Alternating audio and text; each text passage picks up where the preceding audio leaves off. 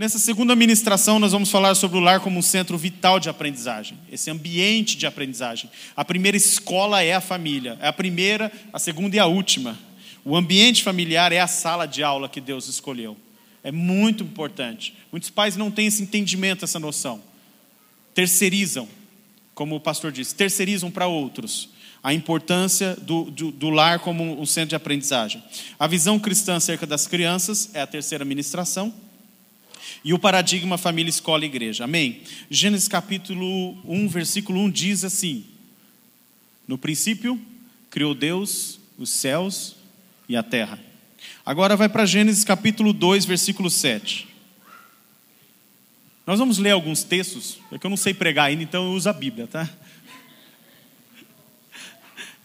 E é muito importante ler Gênesis, porque se tudo está em um processo de redenção, houve uma criação, um plano original, teve a queda, o pecado, e desde então Deus, o Pai, o Filho e o Espírito entraram em processo de redenção e estão redimindo ainda. Nesse processo de redenção, ele precisa resgatar e voltar à origem. Se a origem, é importante entender o que Gênesis quis dizer. Então, esse é, uma, é Gênesis e Apocalipse são um dos livros que eu mais gasto tempo lendo, porque ele é muito profundo, tem muita riqueza. Eu gosto de ler Gênesis, e eu gostaria de ler junto com vocês. Gênesis 2:7 então diz: Então do pó da terra o Senhor formou o ser humano. O Senhor soprou a narina no nariz dele uma respiração de vida e assim ele se tornou um ser vivo. Versículo 8: Depois o Senhor Deus plantou um jardim na região do Éden, no leste, ali pôs o ser humano que havia formado. Versículo 9: O Senhor fez com que ali crescessem árvores lindas de todos os tipos, que davam frutas boas de se comer no meio do jardim ficava a árvore da vida e também a árvore do conhecimento do bem e do mal. Versículo 15. Então o Senhor Deus pôs o homem no jardim do Éden para cultivar e guardar. Diga assim: cultivar e guardar. Amém. Na versão ali diz para cuidar dele e cultivá-lo. Versículo 18. Depois o Senhor disse: Não é bom que o homem viva sozinho. Não é bom que o homem viva sozinho. Quantos são casados aqui? Levanta a mão, só para eu entender aqui. Bom número. Quantos querem casar? Não, tira a foto aí, os solteiros, marca. Esse é momento importante. Dá uma olhadinha, é. Tá liberado, né? Pode olhar. Amém. O meu desejo, a minha oração é para que você saia daqui depois dessa série ou durante essa série desejando e amando o conceito de família. O viver em família, o andar em família, o amar família, o viver, dar sua vida por família. Se alguém não dá a sua vida pela sua própria família, não serve para dar a sua vida na igreja, pela família dos outros. Sim ou não? Esse é um princípio. Versículo 19. Ah, desculpa, o 18 diz: Não é bom que o homem esteja viva sozinho, vou fazer para ele um auxiliar que lhe seja semelhante, igual a ele, que lhe seja idôneo, igual, capaz. Versículo 19: Depois que o Senhor Deus formou da terra todos os animais selvagens e todas as aves, ele uh, os levou até o homem para que o homem desse nome a eles. E, e eles ficaram com o nome com que Adão lhe dava. Versículo 20: Ele pôs nomes nas aves, em todos os animais Uh, mas para Adão não se achava uma auxiliadora, uma ajudadora que fosse como que sua outra metade. Então o Senhor Deus fez com que caísse um profundo sono em Adão, igual alguns sonos que alguns têm dentro do culto. Profundo sono. Enquanto ele dormia, Deus tirou uma das suas costelas e lhe fechou a carne naquele lugar. Dessa costela o Senhor formou uma mulher. Os homens digam: Uau! Os homens, tem homem aqui? Uh. Ah, uh. E aí ele, ele fez a mulher e levou até o homem. O homem disse assim: Raul, ela é ossos dos meus ossos e carne da minha carne. Mas na nossa versão é Aú. Gostei dessa versão. Ai, ai. Versículo 24: É por isso que o homem deixa seu pai e sua mãe se une à sua esposa, à sua mulher, e os dois se tornam um só corpo. Aleluia. Tudo muito bonito. Mas aí lá em Gênesis 3,16, depois de ter acontecido o pecado, o homem quebrou a aliança que ele tinha com Deus, pecou contra a autoridade de Deus, pecou contra a santidade de Deus, pecou contra a vontade de Deus. A Bíblia de Adão só tinha um versículo e ele ainda quebrou, que não não comerás daquela árvore. E ainda assim, isso prova que ele não estava pronto. O ser humano por si só não consegue ser fiel a Deus. Versículo 16, 3:16, Gênesis 3:16 diz: A mulher ele declarou depois daquela bagunça toda, Jesus chamou a serpente, a mulher e o homem e disse para a mulher. Primeiro ele falou com a serpente, mas agora não interessa. No Gênesis 3,16 ele diz: Multiplicarei grandemente seu sofrimento na gravidez. Com sofrimento você vai dar à luz filhos. Seu desejo será para o seu marido, e ele te dominará. Eles foram criados semelhantes, iguais. Mas aqui, depois da queda, aconteceu algo que Deus estabeleceu um parâmetro. Foi Deus que fez para um processo de redenção. Amém. Ah, versículo 17: O homem declarou: Visto que você deu ouvido à mulher e comeu do fruto da árvore da qual lhe ordenara que não comesse, maldita é a terra por sua causa. Com sofrimento você se alimentará dela todos os dias. E ela lhe dará espinhos, ervas daninhas, e você terá que alimentar-se das plantas do campo. Amém. No versículo 23, dá um pulinho, e nós estamos acabando. Por isso o Senhor Deus mandou ah, o homem fora do jardim, tirou ele do jardim, porque ele disse: o homem não pode ter acesso à árvore da vida nessa condição de pecador. Expulsou ele do Éden, daquele jardim, que Deus tinha chamado o Éden para cultivar o solo da qual fora tirado. E no versículo 24 finaliza: Depois de expulsar o homem, colocou a leste do jardim do Éden querubins, ou seja, anjos, e uma espada ah, flamejante de fogo que se envolvia, guardando o caminho para a árvore da vida. Amém? Amém. Aleluia. O jardim do Éden é a primeira sala de aula na terra. Esse trecho da criação e da queda, que conta o início de tudo, tem alguns princípios a respeito da identidade do homem, da identidade da mulher e desse ambiente de educação no lar. Quando Deus criou o homem e a mulher e colocou eles no jardim, criou aquele ambiente, Deus colocou o homem no jardim, não, colocou, não criou uma fábrica, embora o homem trabalhasse. O jardim diz respeito ao que? É contemplar. Tanto é que Éden significa delícias. Deus criou o ambiente do lar para ser uma delícia, para ser um uau.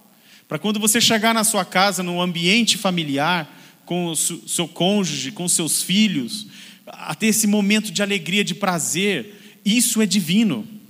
Isso é de Deus. Eu sei que a gente, nós somos uma geração, nós crentes gostamos do ambiente de igreja.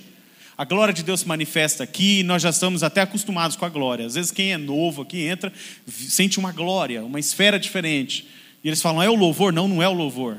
A galera canta bem. É o pastor? Não, não é. Tem um ambiente espiritual que a pessoa, nós seres humanos, fomos criados espiritualmente, a gente sente. Sim ou não? É muito importante o ambiente da glória da igreja, que é a família de Deus. Mas o ambiente familiar, a glória de Deus se manifestando no ambiente familiar, em todos os momentos, é muito precioso para Deus. Deus não abre mão disso. A nossa primeira igreja é a família. Diga, minha primeira igreja é a família. Amém. Por isso que a redenção da família é muito importante. Falamos isso semana passada. Ah, cada lar é um centro vital de aprendizagem e cada pai é um professor. Pai, você é professor. Porque Deus colocou os pais na condição de discipular seus filhos, de ensiná-los, de guiá-los.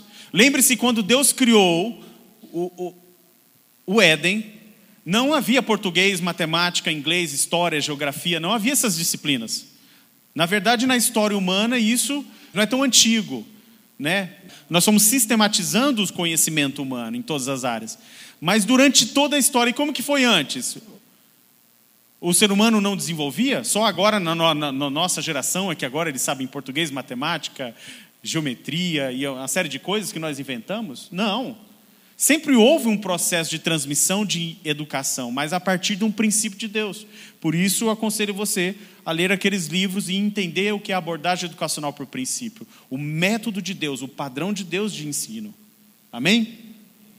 Então, o lar é esse jardim de Deus para suprir a família. Deus criou um jardim, colocou o homem lá, com todas as condições para supri-los, física, emocional e espiritualmente. Amém? Deixa eu dizer uma coisa sobre, por isso que eu li Gênesis 1:1. No princípio criou Deus os céus e a terra.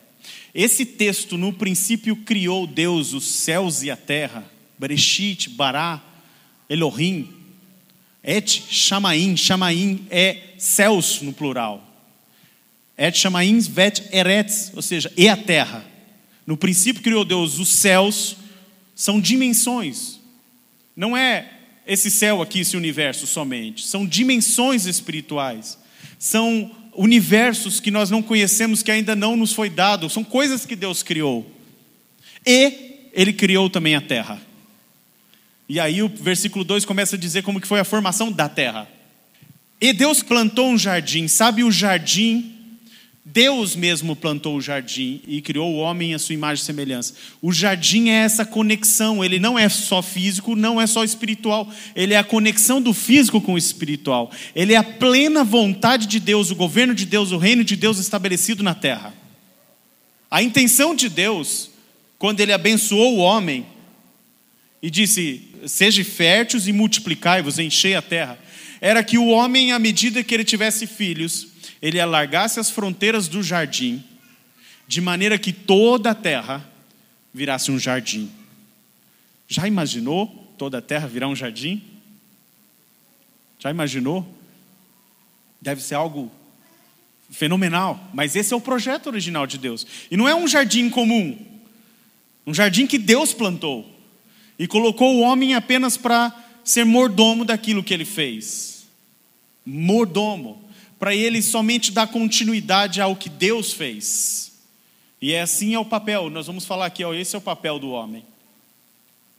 É o papel dos pais, transmitir aquilo que é a vontade de Deus. Nós pais temos que nos preocupar em primeiro lugar em transmitir para os nossos filhos o que é a vontade de Deus. Eu estou eu e minha esposa temos o compromisso e a responsabilidade de educar os nossos filhos para que eles tenham um bom emprego, para que eles tenham bons estudos, para que eles adquirem um bom nível intelectual, acadêmico, para que eles é, conquistem e vençam na vida, sim ou não? Todo mundo quer isso para o seu filho. Mas a, existe uma prioridade que nós queremos para ele, não anulando essa. Nós queremos que eles conheçam a Jesus Cristo de uma maneira profunda, que eles tenham experiência com Deus. E eu fico muito feliz pelo batismo. Há um ano atrás, o Natan tomou essa decisão pelo batismo e agora foi o Mateus, espontaneamente. Fico feliz por isso, porque nós estamos vendo a palavra de Deus florescendo no coração deles. Queremos também que eles se formem o caráter deles.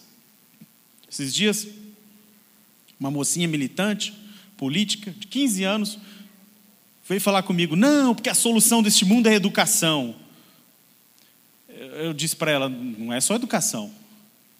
Não, tem que dar educação para o povo. Eu falei: tá bom. A Rússia tem muita educação. Mas você tem um físico nuclear dirigindo um táxi.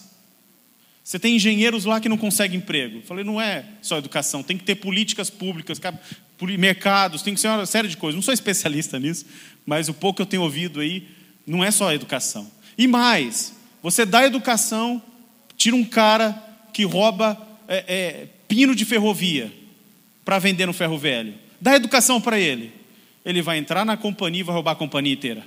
O que, que faltou? Educação? Não. Caráter. E aonde que ele aprende caráter? Na escola? Família. A solução de Deus é a mesma: redime famílias e você vai redimir nações. O nosso partido político é a redenção de famílias, é a formação de caráter, personalidade, ética, respeito, autoridade. Esses princípios, esses valores são mais importantes do que conquistar o mundo, do que ganhar dinheiro, do que fazer qualquer outra coisa. O que é educação cristã, então? É um processo que, de preparar uma geração para conhecer a Deus. Nós preparamos nossos filhos para conhecer a Deus. Nós existimos para conhecer a Deus. Esse é o primeiro ponto da nossa identidade. Nós só estamos aqui para conhecer a Deus. Não é para trabalhar para Deus, não é para fazer coisas para Deus, a gente faz. Estamos aqui para conhecer a Deus. E Deus se faz conhecido por meio de Cristo. Então, conhecer a Cristo é conhecer a Deus. Cumprir o seu propósito na história, ou seja, o meu e o seu propósito. Entender, conectando pessoas com Deus, conectando pessoas com pessoas e conectando pessoas com seu propósito. Uau! Uhul. Como que é? Ahu? Ahu. Agregando valor à sociedade a partir da compreensão de sua identidade e vocação. Uma criança, quando entende o seu valor em Deus, sua identidade em Deus, ela passa a servir a sociedade com respeito, com amor, com ética. Amém? Por isso que a igreja, a igreja não, não é militante politicamente. A igreja não tem que ter políticas públicas. A igreja tem que defender o partido de Deus. Qual é o partido de Deus? PFR, Partido das Famílias Redimidas. Nós lutamos para que famílias sejam redimidas. O que, que tira o, um, o sono de um pastor, de uma pastora? Quando tem um militante político no meio do povo? Não, quando tem uma família sendo atacada e sendo destruída. Esse é o que tira o coração. Uma coisa que parte do meu coração quando vê um homem com capacidade de trabalhar, com esforço, com vigor e não conseguir emprego, não conseguir sustentar sua casa. E aí ele vem para a família de Deus e, e, encontra acolhimento emocional, espiritual e indicação e às vezes até ajuda, sim ou não? Para isso que existe igreja, para sustentá-lo para que ele volte na posição original, na posição que Deus o colocou. Vamos avançar. Cultivar e guardar. Lembra que nós repetimos? Cultivar e guardar. Guarde essas palavras. Isso são chaves. Deus criou o homem, colocou ele no jardim e falou assim: Você vai fazer o seguinte, rapaz. Vai cultivar e vai guardar. E ele falou, mas ele não falou, não, ele se sentiu um pouco sozinho. Aí Deus falou: Não, vou te preparar uma mulher, que você vai dizer, Ahu, e ela vai te ajudar a cultivar e a guardar. Cultivar e guardar. Essa é a nossa função. Esse é o nosso trabalho. Sempre cultivar e guardar. E o que é isso, cultivar e guardar? Pais têm a responsabilidade de ensinar o seu filho a arte do autogoverno. Nós vamos falar alguns princípios do que é cultivar e guardar e tem tudo a ver. Cultivar diz respeito a preparar, a suprir, a dar alimento. Adão levava alimento aos seus, à sua esposa. Eles, eu acredito que eles não tiveram filho antes do pecado. Mas se tivesse a intenção de Deus é que ele levasse o alimento, ele procurasse o alimento, não deixasse seus filhos escolherem, senão eles iriam escolher conhecimento do bem e do mal. Levá-los até a árvore da vida e assim por diante, suprir suprir as necessidades físicas, emocionais e espirituais. É a primeira, cabe a nós. Não terceirize a responsabilidade de suprir espiritualmente seu filho para o professor de escolinha de igreja, para o pastor. Ah, meu filho está doente, põe a mão você e ore. Não resolveu? Chame o pastor da igreja, unja com óleo, mas não desista, a responsabilidade é tua, primária é tua, como pai e mãe. Sim ou não? Sim. Não terceirize. Não, não sei explicar. O filho faz uma pergunta à Bíblia, não sei explicar. Hoje você tem Google. Se não tem Google, tem o WhatsApp. Manda o WhatsApp. Pastor Sidão, como é? Eu não sei responder isso aqui. Para o meu filho, vá procurar, leia os livros, educando a família. Amém? O lar é a primeira esfera de governo que a criança tem contato, envolve lei, autoridade e obediência. Esse primeiro conceito, a primeira área que tem sido afetada contra as famílias é a questão da autoridade. Sim ou não? Existe uma ideologia que diz que todo tipo de autoridade é opressora, começando na família. Então, destrua a família, destrua todo o sentimento, porque a criança não pode crescer com um sentimento de que existe autoridade sobre ela. E nós temos ou não autoridade? A autoridade nos protege. Controle, restrição, exercício de autoridade, direção, regulamentação, regras bem definidas no seu lar. Tem que ter. Deixar tudo a Deus dará, Deus não vai dar nada. Deus trabalha por meio das regras, do controle, da sua lei, da sua palavra. É assim que Deus funciona. Não existe negócio de anarquia com Deus. Existe uma forma de Deus trabalhar, da sua graça se manifestar. Amém? E nós trabalhamos, nós como pais, temos que ensinar, essas são as das primeiras lições, o governo interno e o governo externo. Nós costumeiramente dizemos para os nossos filhos: quanto mais governo interno, menos governo externo. Ah, papai, mas eh, por que, que você está fazendo essa regra? Por que, que vocês estão nos proibindo? Calma, é porque você não entendeu ainda, você não tem governo interno. Por isso eu tenho que criar uma cerca externa, para que você não toque, para que você não vá. Esse é o conceito do Antigo Testamento e do Novo Testamento. O Antigo Testamento cria le regras, leis, 613 preceitos, juízos, mandamentos, regrinhas. Por quê? Porque a mentalidade humana, a mentalidade do povo de Deus estava amadurecendo ainda. Veio Cristo, ele aboliu a lei? Não. Ele colocou a lei dentro do meu e do seu coração, nos deu consciência da lei. Então hoje eu faço não é porque tem uma cerca me dizendo não fazer. Eu ganhei consciência da lei, eu amadureci. Descobri uma cidade ali na Alemanha que eles estão tirando as placas das ruas. Placas de proibido estacionar, aquelas placas de proibição. Por quê? Aquela população naquela cidade ganhou consciência da lei, não precisa mais das placas. Uau! Então as leis elas são provisórias, as regras, elas têm um limite até o quê? Até alcançar a maturidade. À medida que alcança a maturidade, aquela lei perde o sentido. Sim ou não? Você vai ver alguma igreja assim, a placa proibido fumar? Nunca vi. Se eu ver, eu vou me preocupar. Porque... Mas não faz sentido, faz ou não? Proibido beber, proibido entrar com bebida alcoólica, não faz sentido. Tem coisas que não faz sentido. Então, há regras e leis que não fazem sentido. Eu tenho os dez mandamentos da cozinha para os meus filhos. Não tocarás na faca, não chegará pé do fogão, porque eles são pequenininhos. Quando eles crescerem, essa regra vai cair fora, ele vai entrar no estado de graça da cozinha. Não. Entendeu? Saiu da lei e foi para a graça. Simples, mas é o conceito de governo. Deus, o homem se submete a Deus. Os filhos se submetem aos pais. E assim, esse sistema de governo, de autoridade e submissão, é o que vai redimir e o que vai amadurecer os filhos. Filhos precisam de controles e regras. Ah, mas eu sou um pai bonzinho. Você quer ser mais bonzinho do que Deus? Vai destruir a sua família. A Bíblia fala: não seja demasiadamente tolo. Por que destruirias a ti mesmo? Nós andamos baseados nos princípios de Deus. Nossa, mas o que você está fazendo é muito careta. Eu sou careta, não. É bíblico. É um princípio de Deus. Ainda que o mundo inteiro fale assim: deixa de ser besta, ninguém mais cria filho assim. Não, mas eu crio. Porque aqui é o meu jardim. E Deus me chamou para não só cultivar, mas para guardar. E o que é guardar? É proteger aqui, essa é minha cerca. Pode pensar o que for aí fora. É a forma que nós achamos que devemos criar nossos filhos. Vamos cometer erros? Vários. Mas eu quero minimizar os erros, criando eles baseado nos princípios bíblicos. Sim ou não? Deus disse para o homem: seja fértil, multiplicai-vos e enchei a terra. É um princípio de governo. Deus passou, transferiu ao homem: eu quero que você governe a partir do jardim, a partir da sua casa. Governe, não governe sobre homens, governe sobre a criação. Seja mordomo. Ensine os seus filhos que eles também têm que ter responsabilidade de governo, que Deus espera deles coisas, que eles têm expectativa, que eles têm que dar resposta de graça, resposta aos pais, resposta à sociedade, resposta à família. Inculque neles, é lógico que conforme a, a, a autoridade e maturidade que ele tem, princípios de responsabilidade. Delegar autoridades aos filhos é atribuir tarefas e atribuições, é dar a eles o senso de responsabilidade de que eles participam da família. Sim ou não? Tem pais que não dão tarefas em casa para os filhos. Isso é um erro.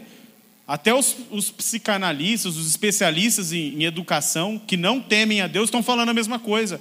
Tem que dar tarefas para o seu filho. Não é transformar seu filho num escravo mas existe um limite que dá a ele um senso de responsabilidade. Isso são valores, nós estamos falando aqui de valores bíblicos de criação. Não podemos abrir mão nem negociar com esses valores, sim ou não? Sim. Todo mundo está aqui? Sim. Calma, volta. Eu sei que você pensou um monte de coisa, um monte de tarefa, que você já está fazendo uma listinha para dar para o seu filho. Segura, os filhos vão me odiar. Por que, que eu vim hoje? que meu pai veio hoje. O propósito do homem no jardim. Ponto 2. O homem foi criado o quê? Do pó da pó da terra. O pó é algo visível. Então o homem tem uma origem divina, que Deus soprou nele, mas o homem também foi criado do pó da terra, ou seja, de algo que é público, de algo que é visível. A mulher foi criada do pó da terra? Não. Da onde que ela foi criada? Da costela. A mulher tem uma origem divina, só que também tem uma origem invisível. Por isso que o homem e a mulher, eles são iguais, mas diferentes. Eles enxergam um mundo diferente, eles enxergam a vida diferente, a forma de educar os filhos, a forma de lidar, e cada um no seu papel vai cumprir a função. Amém? E cabe a nós, homens, identificar qual é a nossa função, qual é o nosso papel na educação dos nossos filhos e qual é o papel da mulher e respeitar cada um seus limites. Então vamos falar um pouquinho sobre os homens, nós. Se Adão foi feito daquilo que é visível, daquilo que é público, ele enxerga tudo do ponto de vista público, não é? O homem é ah, Nah, deixa eu ver aqui. Ele chega aqui, a primeira coisa, né, eu sou um macho alfa. Deixa eu identificar outros machos alfas. Sim ou não? A mulher não, a mulher é relacional. Ela olha, ela enxerga as nuances dos relacionamentos. O homem dialoga com as ideias. Não, vamos sentar aqui, vamos conversar sobre política, sobre futebol. Meu, meu time perdeu? Perdeu ou ganhou? Perdeu? Esquece. Vamos trocar ideias sobre ideologias. O homem adora isso. A mulher não. É sobre os relacionamentos, sobre o, o, o, o que diz respeito à conexão de pessoas. Amém? É a forma de, de relacionar. Então, nesse princípio do homem de cultivar e guardar a sua casa, cabe ao homem a liderança de sua casa física e espiritual. Liderança física e liderança espiritual. O homem encontra prazer em cultivar e guardar. O homem tem prazer, é dom de Deus que o homem goze do fruto do seu trabalho, que o homem tenha satisfação de prover na sua casa. Sim ou não? Cadê os homens? Ainda bem que é a U, não é o au, não, né? Au, a U é dos 300, não é? Que significa guerreiro, não é isso? Ah, tá vendo? Estou sabendo. Falou au, au? Depois vocês oram por ele e tal. Aproveita a piscina do batismo. Dá tempo ainda. O homem sente prazer, mulher. O homem sente prazer nessa liderança. Existe a liderança deturpada, mas existe a liderança que é divina. E o homem sente prazer nisso, em ser provedor e supridor, por meio de Cristo e da Sua palavra. Há responsabilidades, mas também há deveres. Qualquer posição de autoridade na Bíblia é para amar, não dominar. Olha o que diz a Bíblia em Efésios 5:25. Vós, maridos, amai a vossas mulheres como também Cristo amou a igreja, a si mesmo se entregou por ela, a fim de a santificar, tendo-a purificado com a lavagem da água pela palavra, apresentar-se a si mesmo igreja gloriosa, sem mácula, nem ruga, nem qualquer coisa semelhante, mas santa e irrepreensível. Vós, maridos, amai as vossas esposas como Cristo amou a igreja. O padrão de autoridade bíblica não é o machismo. O machismo é o extremo do, da identidade do que é macho, do que é ser macho, alfa. É o machismo. É a extrapolação. Por quê? Liderança, autoridade conferida é para amar, é se entregar, é doar. E assim como Cristo morreu publicamente, o homem ama publicamente. Amém? Uau! Aú! Uau, uau. Mulher, homem, nós homens é importante as declarações públicas de amor. Mas não é só de palavras, é prática. É preciso se entregar nossa vida por elas. Isso é muito profundo. Ah, mas você não conhece minha esposa. Se eu fizer isso, ela vai pisar em mim. Não. Cristo foi rejeitado por muitos e continua sendo rejeitado. Mesmo assim, ele ama. É um amor incondicional. Amém? Jesus teve que amar o mundo publicamente, ele morreu publicamente. O Espírito Santo age publicamente? Interior. Deus é família, o Pai, o Filho e o Espírito. Não estou falando que o Espírito Santo é mulher, não, não pensa isso não. Eu não estou falando de conceitos, Deus não se explica. Mas a forma deles agirem é para nos ensinar nos relacionamentos. O Espírito veio, é íntimo, age na intimidade. Cristo é público.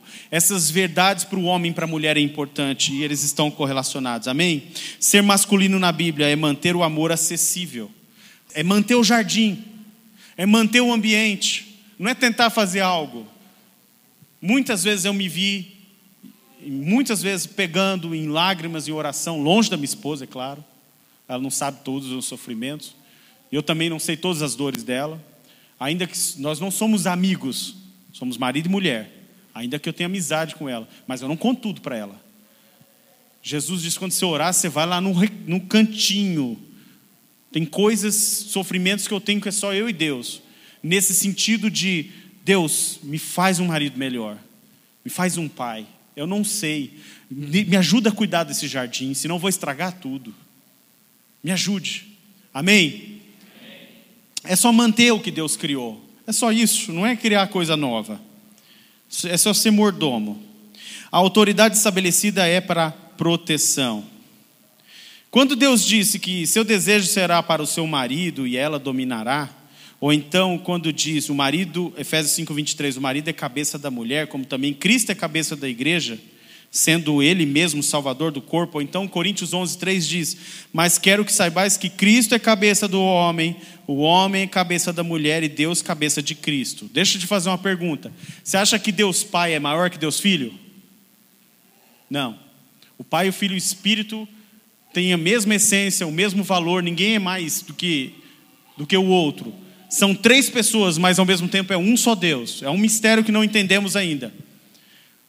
Mas para o processo de redenção, o filho se submeteu ao pai.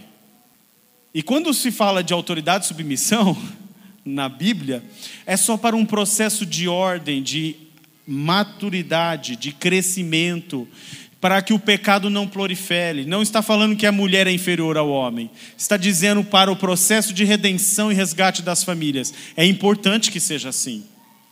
Deus, o cabeça de Cristo, Cristo, o cabeça do homem, o homem, o cabeça da mulher.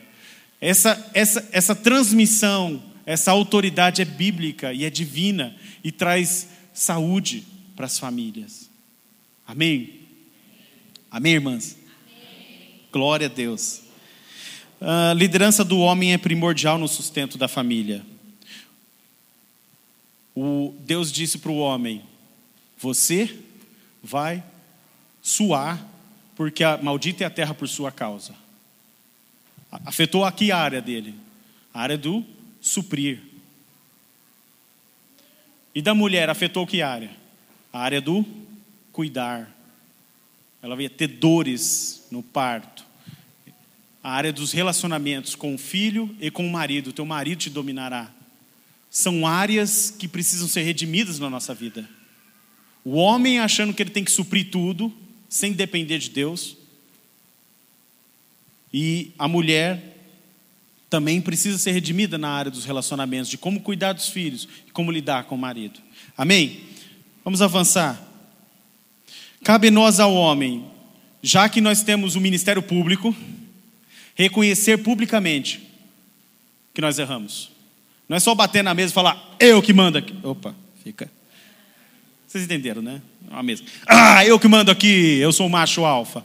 Não é só declarar publicamente sua autoridade, é reconhecer publicamente, eu errei, me perdoe, bola para frente.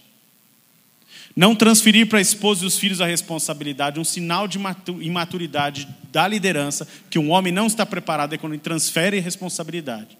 Deus falou: E aí, Adão, o que aconteceu? Falou: Foi a mulher que você me deu. Ela que fez causar tudo isso aqui. A culpa é dela. A maioria dos problemas em casamento, quando senta com o homem, qual, e aí, o que aconteceu? Não, porque ela, porque ela, porque ela, porque ela, porque ela. Sim ou não? Isso não acontece aqui, mas tem igrejas que acontece. A verdadeira autoridade do lar gera segurança e garante a sólida formação do caráter dos filhos. Cabe a homens, ahu, ahu. Cabe a nós, homens, a autoridade no padrão de Deus, de amar, de servir, de assumir responsabilidade, de não fugir da luta. Meu pai sempre dizia, disse, dizia isso e ainda diz: nunca fuja de uma luta. Nunca fuja. Sim ou não? Enfrente com coragem, só que eu não enfrento luta só com coragem. Eu pego cinco pedrinhas, uma funda, porque eu vou com as ferramentas de Deus também. Eu não sou tão bom assim. Amém? Ainda nessa liderança do papel do homem, a importância das palavras, o homem, o bom uso das palavras. Educação, educar é falar, sim ou não? É falar e demonstrar, mas e viver aquilo que fala. É falar. De acordo com a Bíblia, as palavras são agentes invisíveis e poderosos com potencial de produzir vida ou morte. O que a mãe fala para o filho é muito importante. Porém, biblicamente, o que o pai fala para os filhos tem poder de nortear, de dar direção. Sim ou não? Se o pai maldizer o filho, você não vai ser um nada, você vai ser uma tranqueira na sua vida. Ah, essa menina não vai dar é nada. Já ouviram isso? Quando o pai fala, tem peso. Isso entra porque está educando a criança numa forma de pensar e de raciocinar. E aí trabalha na identidade dela. E ela fala: Eu não sou nada. Meu filho virou para mim, falou assim: Eu quero um prêmio Nobel. Ele estava estudando sobre os prêmios Nobel. Eu pensei comigo, meu, prêmio Nobel? Ele não quer um, sei lá, abrir uma empresa, ser um prêmio Nobel, e, quer ser um, e ele ainda quer ser. Ele chegou na escola e falou para a professora: fizeram um trabalho, a professora nos chamou lá e falou: Mas o que foi? Falou: Porque esse aqui foi o único que disse que queria ser pai, pastor e ter um prêmio Nobel. o que você quer ser quando crescer? Quero ser pai, quero ser pastor e quero ter um prêmio Nobel. Na área de cientistas. Amém. Eu incentivo eles. O meu outro já quis ser jogador, já quis. Vixe, tanta coisa que ele já quis ser. Cada semana ele quer ser uma coisa. Eu incentivo lá, vai, meu filho, vai, vai. Ora para Jesus para ele te ajudar. Estuda, trabalha, se esforça. Está aqui seu pai. Não vou, não vou te não. Estou aqui para decretar palavras de bênção, palavras de Deus sobre a sua vida. Quero que você cresça e desenvolva. O fato de eu ser um pastor é o meu chamado, minha vocação, mas eu sempre deixei eles livres. Falei, ó, se Deus te chamar para o ministério, amém. Mas se Deus não te chamar, glória a Deus. Se você for ser um engenheiro, seja o melhor para a glória de Deus. Porque todas as áreas de conhecimento é, refletem a glória de Deus. Um pastor não é melhor do que um engenheiro, ou do que um, um assistente administrativo. Tem diferença? Que tem gente que acha que pastor é melhor que. Não faz sentido.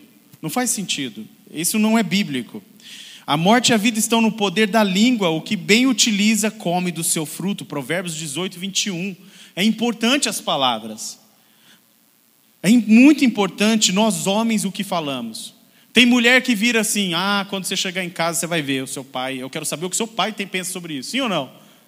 Não, eu vou falar com seu pai. Eu quero saber a decisão dele. E tem homem que foge disso, dessa responsabilidade.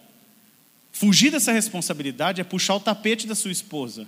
É dar a ela uma autoridade, delegar a ela algo que ela não tem estrutura e Deus não deu ela para isso. Não estou falando que o homem tem que decidir tudo sozinho.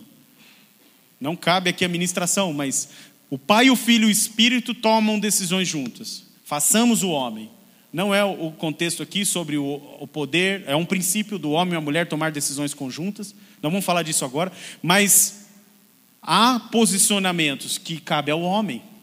E se ele transfere isso para a esposa, ele está criando um, um, um, um problema muito grave na sua, na sua família. E daqui a pouco a esposa começa a assumir uma posição, uma autoridade que não é para ela tomar. E alguns vão lá para o Novo Testamento, ah, é proibido ter pastora, porque Paulo falou, não, porém, permito que a mulher use de autoridade sobre o marido, mulher não pode falar na igreja, fica quietinha. São fora de contexto, não está entendendo que aqueles textos, aquelas passagens estão falando de autoridade, de princípios, de que a mulher não pode, não cabe certos padrões, de que, não, pressões de que ela tome decisões ou coisas do tipo. Sim ou não? As mulheres digam, uau, uau. Amém. Glória a Deus. Não perca qualquer oportunidade de ensinar os seus filhos. Cabe a nós contar histórias, principalmente a mulher. Nós vamos falar sobre isso mais para frente. Mas toda oportunidade. Passamos dirigindo o carro, vê um problema, papai, o que, que é aquilo ali? Ai, filho, não me atrapalha, deixa eu dirigir aqui que eu estou pensando. Calma, calma, filho. O que, que você viu? Ah, eu vi um homem ali com. com... Por que, que eles estão morando debaixo da ponte? Ah, filho, tudo aconteceu em Gênesis. Aí você começa.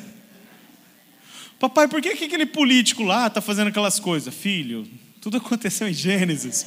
Vem cá, eu vou te contar uma história. Assim vai. Um dia eu contei a história de Isaac, Abraão, Isaac e Jacó para eles, mas foi numa uma patada só. Acho que foi uma, uma hora e meia de, de, de, história. Até eu saí da história e falei, uau, eu nunca tinha entendido essa, essa versão da minha versão aqui de Gênesis. Foi algo incrível. Eu entrei na história junto com eles. E eu, né, enfeitei o pavão de Isaac, mas sem sair do, do texto bíblico. Mas é importante as histórias. Eu me lembro até hoje das histórias do meu pai. Amém. Gênesis 18, 19 diz: Porque eu escolhi para que ordene a seus filhos e sua casa depois dele, a fim de que guardem os caminhos do Senhor e pratiquem a justiça e o juízo, para que o Senhor faça vir sobre Abraão que tem falado sobre o meu respeito. Deuteronômio 6,6 diz: Os mandamentos que hoje te ordeno estarão gravados no seu coração, tu inculcarás na cabeça dos seus filhos, deles falarás sentado, andando, dirigindo, andando de skate, não importa fazendo o quê. Fale o tempo todo a respeito das palavras de Deus, de quem é Deus, do seu princípio amoroso, do seu carinho, do seu amor. Fale sobre tudo. E eu que sou um pai nerd, eu falo sobre ciência, sobre física quântica, uns negócios que eu não entendo nada, mas eu falo com eles também. E eu falo, olha Deus aqui, ó, na física quântica. Olha Deus aqui na matemática. Deus é poderoso, hein? Inspirou Aristóteles para fazer essas coisas. Pascoal, essa galera toda, e a gente estimula eles a estudarem. Eu não posso falar a palavra estimula, minha esposa falou que é errado, é incentiva. Lidero pelo ensino exaustivo. Paulo falou: Não me aborreço de escrever as mesmas coisas, é para a segurança de vós. Filipenses 3,1. Pai que repete o tempo todo. Mãe, não. Ah, eu cansei, não vou falar mais com você isso. Não, não cansou, não. Continua falando. Continua colocando a cerca, porque seu filho não tem maturidade ainda. Ele não entendeu, não internalizou, não ganhou consciência do que deve ser certo ou errado. Às vezes eu tento dialogar com os meus filhos. Não, papai, mas por que eu não vou fazer isso? Filho, por causa disso. Não, papai, mas por que. Hum, não entendeu. Ele não ganhou consciência, ele não vai entender o porquê. Filho, você não vai, pronto, acabou. Não, pai, mas não, você não vai. Você não entende o, o porquê não ir, mas você entende que eu estou te dando uma ordem. Não vai. Sim ou não? Quando ele tiver maturidade, aí eu vou poder dialogar com ele. Tem pai que quer dialogar com o filho. Não, meu filho, eu vou dialogar, eu vou criar aqui meu filho dentro de um diálogo. Quando ele tiver maturidade em certos assuntos. Do contrário, proíbe e acabou. Não, não, não, não, não, não vai, pronto. Você está guardando o seu jardim. Deus coube a você. Por que, que Deus, a responsabilidade era de Adão, de Adão, se a Eva que foi que comeu? Por que, que vocês acham que a culpa era de Adão? Quê? Autoridade, mas sim. Mas o que, que ele fez de errado? Não guardou. Que a serpente estava fazendo lá? Cabe ao homem a proteção espiritual do seu lar. Deixa a serpente entrar pela TV. Eu fico de olho. A gente, lá no, nos YouTubes da vida, dos meus filhos, a gente põe lá as restrições. Tem restrição de pai, no Netflix. Cabe a nós proteger. Você está achando que o pastor que vai lá na sua casa, pastor, vem aqui em casa, aqui, vem aqui, está aqui meu celular, o celular do meu filho. Vamos avançar. O propósito da mulher no jardim. A origem da mulher é divina e invisível, particular. Ela não foi feita do pó, ela foi feita de Adão, já disse isso. A mulher não pensa em primeiro lugar nas coisas visíveis. Ela começa nas coisas invisíveis, ela vê a intenção, a intuição. Às vezes, quando minha esposa vira para mim e fala assim: não confie em tal pessoa, eu falo: não, você não tem noção do que esse cara já fez, esse cara construiu, esse cara. Eu não confio. Não, mas ele, aqui o histórico dele é de Harvard. Não, não confio. Antigamente, no início do casamento, eu batia muito a cabeça, mas hoje, quando ela fala, hum, aí eu, eu acendo uma, uma luz. Sim ou não? Às vezes eu chego para ela assim e falo, me perdoe. Aí, esses dias eu virei para ela e falei, ah, me, cheguei, Falei, me perdoe. Ela olhou para mim, sem saber o porquê que eu estava pedindo perdão. Falou, ela virou assim: Ah, você foi falar com Deus, né? Deus falou com você, né? Eu falei: É. Falou que você tinha razão. Quantas vezes? Ouve a sua esposa. Ouve a sua esposa. É, é juntos, não é só o homem. Às vezes nós nos perdemos, nós somos meio besta. A gente se perde. Deus tirou o homem, tirou a mulher do homem Partes de nós foi com ela. Nós não enxergamos coisas que elas enxergam. E elas não enxergam coisas que nós enxergamos, por isso que a gente toma decisões juntos. Eu vou tomar uma decisão, não porque eu sou macho alfa, não vem cá, esposa. Eu vou fazer isso, isso, isso, isso. Vamos orar para ver se é de Deus, mas tem que compactuar com os dois. Sim ou não? Amém. Vivemos em aliança.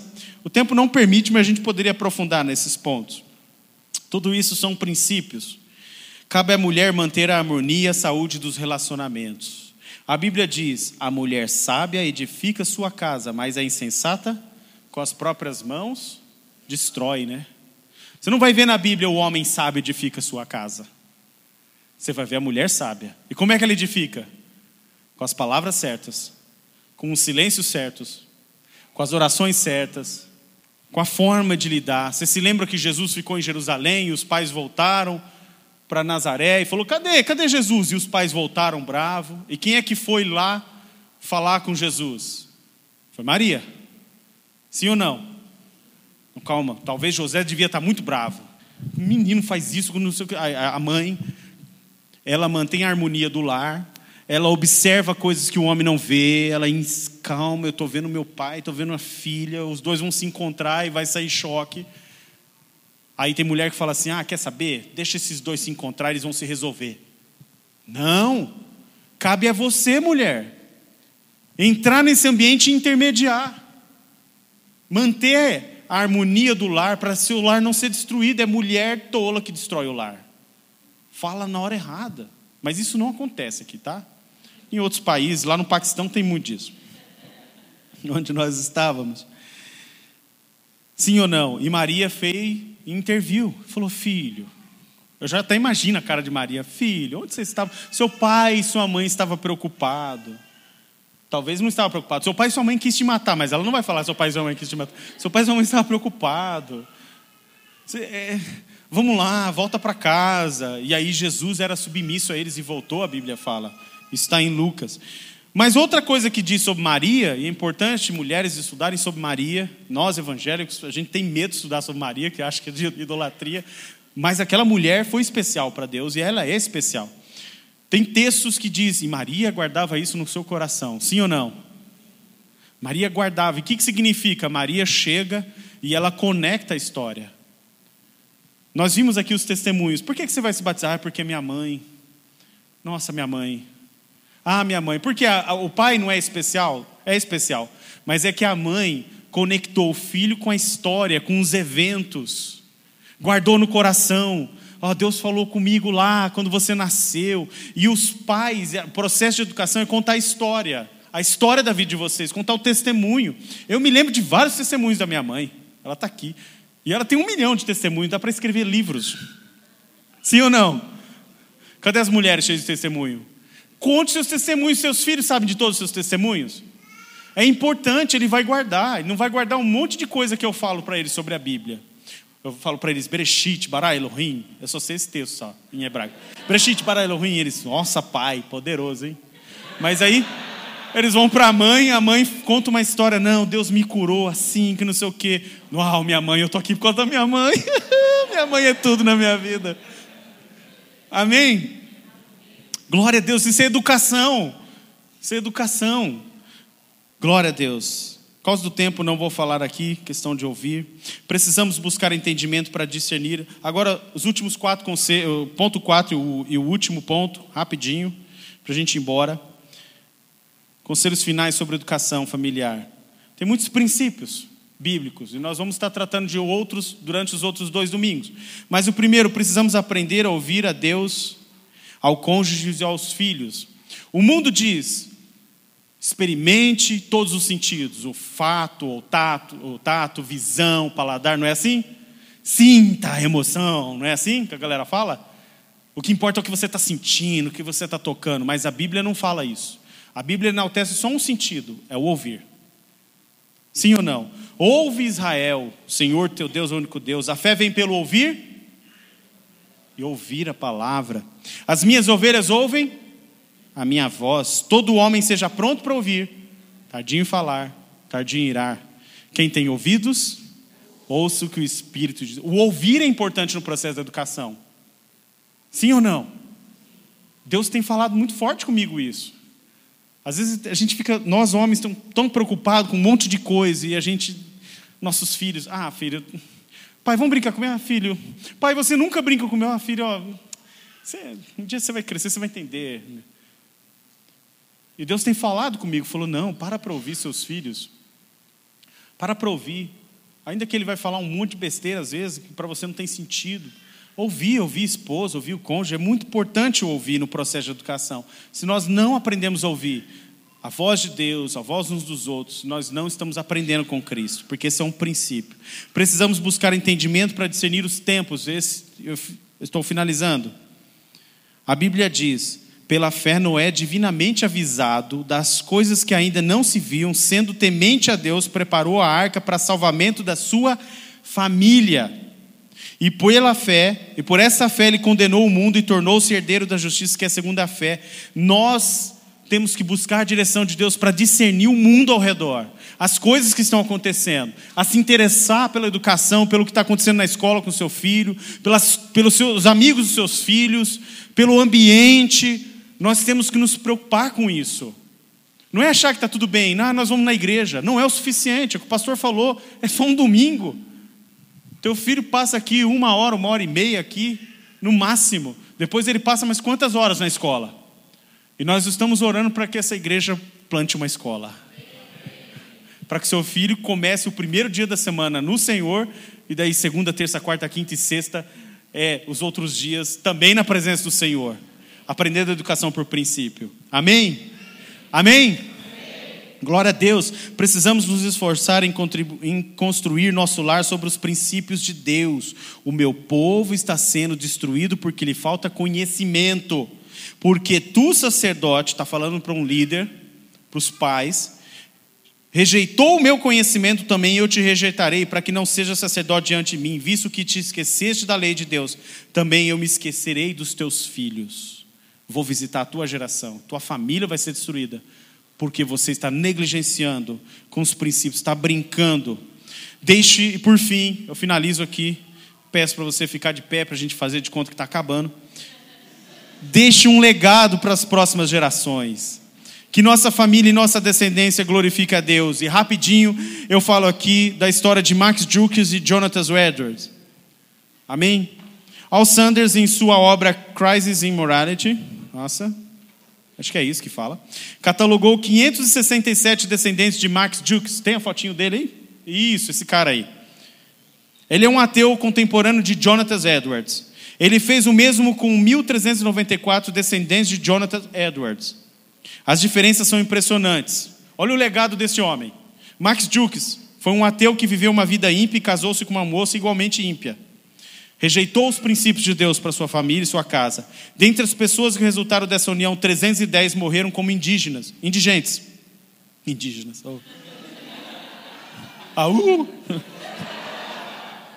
150 foram criminosos, sete se tornaram assassinos, seis foram alcoólatras e mais da metade das mulheres viraram prostitutas. Seus 567 descendentes custaram aos cofres públicos dos Estados Unidos 1 milhão 250 mil dólares. E o Jonathan Edwards? Viveu a mesma época, ele estudou na mesma escola e na mesma cidade. Se casou com Sarah Pierpont, uma mulher de Deus. Foi feita uma investigação dos 1.394 descendentes de Jonathan Edwards, dos que eles conseguiram conhecer. 15 se tornaram diretores de faculdade, 65 professores de nível superior, 3 senadores dos Estados Unidos, 30 foram juízes, 100 foram advogados, 60 foram médicos, 75 oficiais do Exército e da Marinha Americana, 100 foram missionários e pregadores, 60 foram autores de renome, um foi vice-presidente dos Estados Unidos, 80 se tornaram funcionários públicos, 295 fizeram curso superior. Alguns foram governadores de estados americanos e outros diplomatas. Quanto eles custaram aos cofres públicos americanos? Zero. Essa é a memória do justo, é abençoada, mas o nome dos perversos cai em podridão. Duas famílias, duas histórias, diferentes que deixou um legado. E a Bíblia fala que o homem de bem deixa herança para os seus filhos, física, emocional e espiritual.